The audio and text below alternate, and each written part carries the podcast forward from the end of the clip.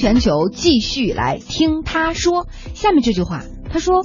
我们决定解雇配音演员金在妍，因为他不适合我们游戏的定位。说这句话的是谁啊？说这句话的是韩国知名游戏厂商 Nexon。他对于要解雇这个游戏《封印者》的女配音演员给出了这样的回复。所以我们现在来到韩国，现在是首尔时间十七点四十五分。为什么要解雇这名女配音演员呢？嗯。事情啊，还要从在他在 Twitter 上发了一张照片来说起。他当时呢穿了一个 T 恤，然后上面就写着一些字啊，就是 Girls don't need a prince，就是女孩不需要王子。这样一吗？我觉得，其实，在任何国家可能都不会成为话题吧。女性当自强吗？我做我自己的公主啊！我不要王子啊，就是还好吧，我觉得。对呀。然后结果，但是在在韩国居然引起了轩然大波，成为了一个热点话题。嗯。有很多大男子主义的这个男性的游戏玩家一下子就炸开了锅。对，我们来看看这个金在妍到底触动了韩国这些男性游戏玩家的哪根筋呢？他们认为啊，这是女权主义的一种表达。反社会传统，藐视我们男性了，而且呢，就在这个论坛里向这家游戏公司啊，Nexon 来施压。这家公司就说：“那好吧，既然你们反对声这么大，我就解雇这个配音演员金在妍。”那在接受采访的时候，他们也很委婉的表示说：“啊，其实他还是一个很棒的配音演员的，只不过是因为他的声音不适合在《封印者》当中这个游戏当中出现了。”就说明那些男性玩家不喜欢他，那我们就要听这些男性玩家的，这是 Nexon 的一个解释。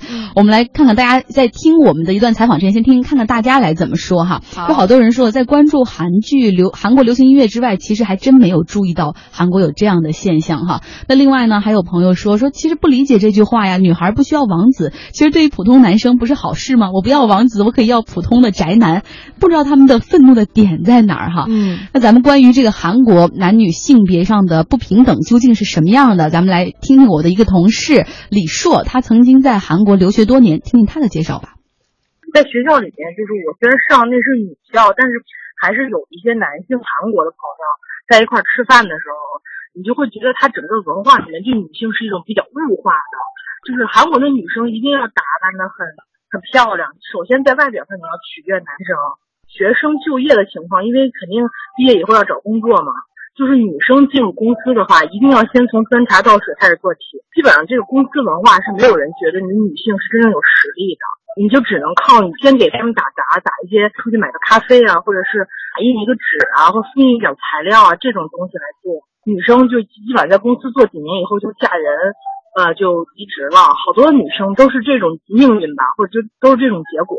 当然，就是我感觉最近几年它还是有一定的提升，但是就是它传统观念里对女生的这种，也不能说歧视，就是反正就是不太尊重女生的这种现象还是比较普遍的。哎，那在韩国是不是女性基本上结婚之后不会再出来工作了？它现在是这样，它两极分化，因为韩国现在出现一种现象，就是女生。啊，很大年龄都不愿意结婚，有的像我很多同学、博士什么的，四十多岁都没有结婚，他就是想逃避这种生活。因为韩国女性的命运就是，你一旦嫁人了，基本上就是很难再到职场工作了，除非你是家里的条件需要两个人都出去工作的情况下，那肯定是女生也也要出去。但是基本上我觉得大部分在家里照顾孩子或者做家务什么，你女性想逃离这种生活方式，你只能是不结婚。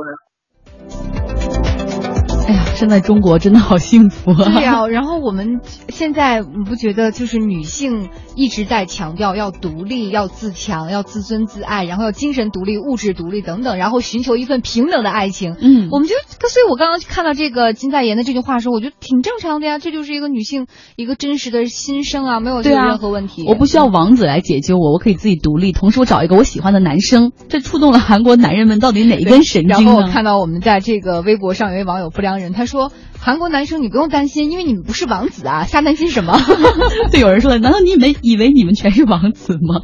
所以这确实可能是平时大家只是关注韩流那种音乐呀，然后电影啊、电视剧的时候，总觉得那个男主角很浪漫，然后对女生很好。但是现实中可能会有点稍微的残酷。像一位网友说了，哦，那这样的话，韩剧看一看就好。然后这个韩国男生，呃，我们还是可以看偶像剧，但是不能真的不能嫁。我这边呃，我有一个朋友，他。他是娶了一个韩国的女生，然后之前我们俩还聊过，他就说他不太能理解就是韩国女生那种心理。那个女生就他就认为我大学毕业之后好，我已经受过了很好的这个教育了，我可以很好的去教育我的小孩了，嗯，所以我就应该在家里不工作。呃，然后在家里相夫教子，哪怕是洗衣做饭，就算不做饭，也在家里帮你点外卖，就 是那种状态。然后她的这个中国的老公也跟她就是两个人交流过，说要不然你出去去多接触一些人，多接触一些，扩大一下你的圈子。